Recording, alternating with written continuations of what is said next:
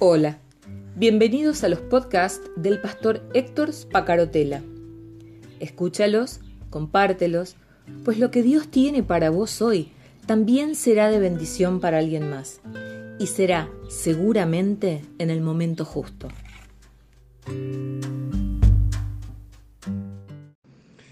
Estaba volviendo a escuchar los mensajes de los días anteriores y me doy cuenta que a mi criterio por lo menos son claros, pero son muy profundos. Ustedes me devuelven esos comentarios. Claridad, pero mucha profundidad. Es que necesito eh, escarbar en la cáscara de nuestra vida, porque hablar de muerte y nueva vida es la esencia de nuestra vida cristiana.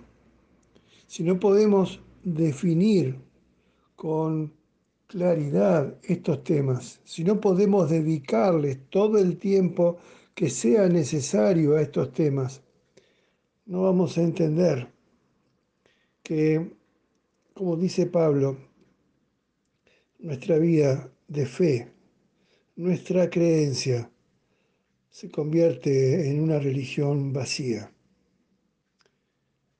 La vida de Pablo y la obra de Pablo muestran no solamente por lo que él hace y dice, muestran lo que significa el morir con Cristo y lo que significa su nueva vida. En la carta a los Colosenses, capítulo 3, versículos 3 y 4, hay otra de estas citas que habría que resaltar en la Biblia y leerlas y meditarlas y volver a leerlas y volver a meditarlas y volver a orarlas una y otra vez hasta que podamos entender la profundidad del significado de lo que quieren decir.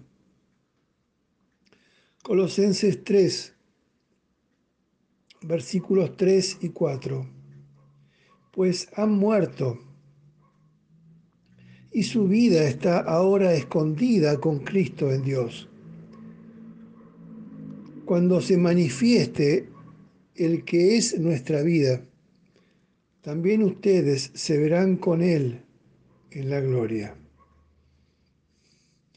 Yo quisiera que pudieras tomar conciencia de que te está hablando a vos y a mí. Y nos dice, pues han muerto y su vida está ahora escondida con Cristo en Dios. La otra carta de Pablo, la carta de los Efesios, cita un himno que usaban los primeros cristianos como una simbología de su nuevo nacimiento. Eh, este himno describe esa nueva vida como luz. Prestale atención porque probablemente nunca hayas detenido tu mirada y tu mente y tu espíritu y tu alma en esta cita de Efesios 5, 14. Despierta, tú que duermes levántate de entre los muertos y la luz de Cristo brillará sobre ti. Qué tremenda cita, por favor. Despierta tú que duermes. Levántate de entre los muertos y la luz de Cristo brillará sobre ti vivir espiritualmente supone tomar conciencia de que hemos muerto con Cristo y que el nacer de nuevo en Él nos permite experimentarlo día a día. Una y otra vez tenemos que resistir esta tendencia del viejo hombre de pecado que nos aleja de la vida auténtica, que nos roba la vida auténtica, que nos lleva o intenta llevarnos en un camino hacia la muerte. Morir en este contexto del que estamos hablando en este contexto del que habla Pablo es sustraernos al pecado y quitarle todo poder sobre nosotros. Tenemos que ser conscientes una y otra vez de esto. Tenés que volver a leer una y otra vez estas citas que son palabras de Dios reflejadas a través de la pluma de Pablo.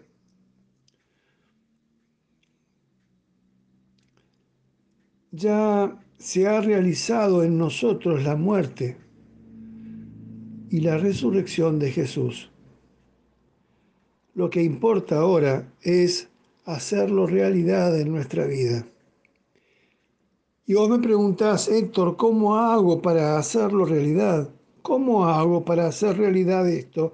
¿Cómo hago para hacer realidad y que mi vida refleje la nueva vida en Cristo?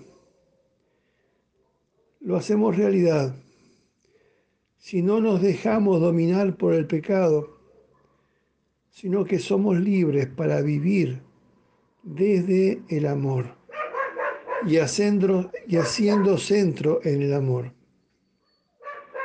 Entonces, el proceso de morir tiene que prolongarse a lo largo de toda nuestra vida cotidiana y nos lleva a consagrarnos a servir y trabajar por las personas y teniendo siempre presente que el mundo con sus pautas y valores ya no gobierna de manera alguna sobre nosotros.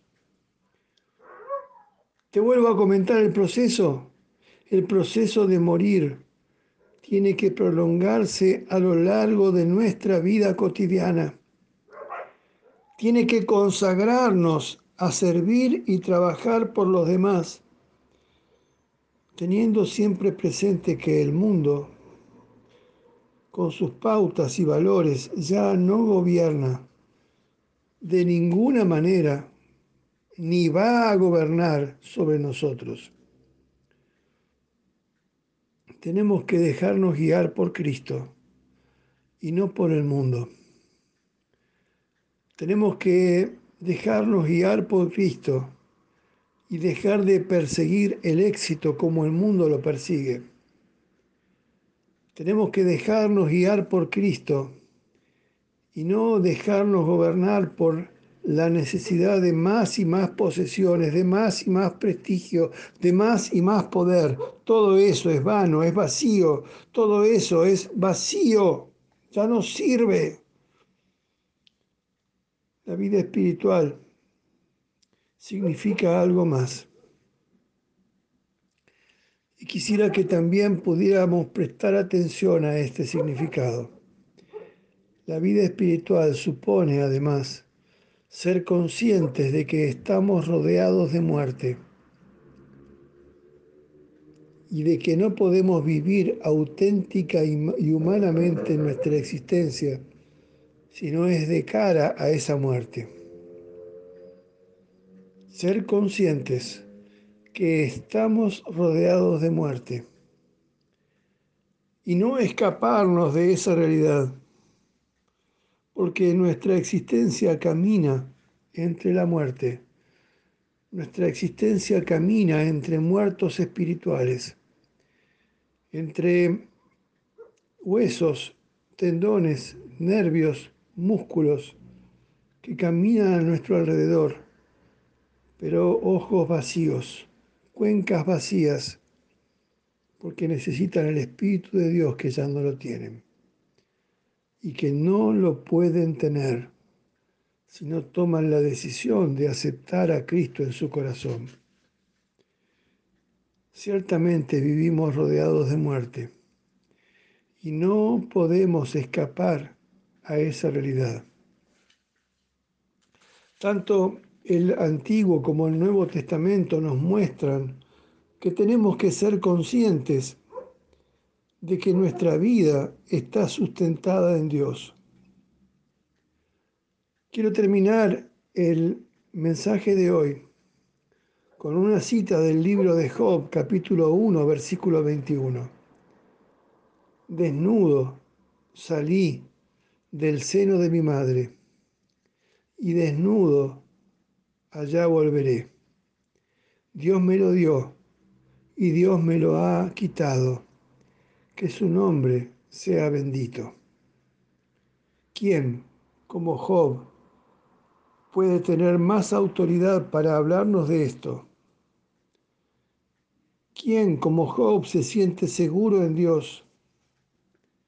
Solamente alguien que pueda hacer propias estas palabras puede convivir con la muerte, con la muerte propia, con la muerte de los seres queridos, sin que la desesperanza lo embargue. Yo quisiera que pudieras trabajar conmigo esto que Dios mediante vamos a seguir mañana hablando.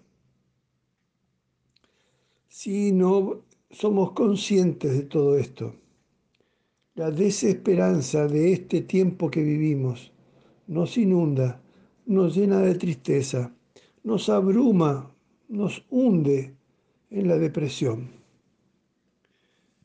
Soy Héctor Spacarotela. Mm, imagino que hay quienes están escuchando este audio a través de terceros que se lo han reenviado. Eh, quiero que sepas que podés escuchar estos audios a través de podcast a través de las redes sociales. Si entras en la página de la Iglesia La Roca, Iglesia La Roca, Río Gallegos, vas a encontrar las series completas de mensajes anteriores y esta serie de mensajes que estamos trabajando ahora. Y si preferís el WhatsApp, escribime más 54 9 2966 63 13:36. Dios te bendiga allí donde estés escuchándonos, por WhatsApp, por Spotify, por podcast, por Facebook, por YouTube, como sea. Quiero que sepas que sos muy importante para mí. Y si sos importante para mí, también sos importante para Dios. Hasta mañana.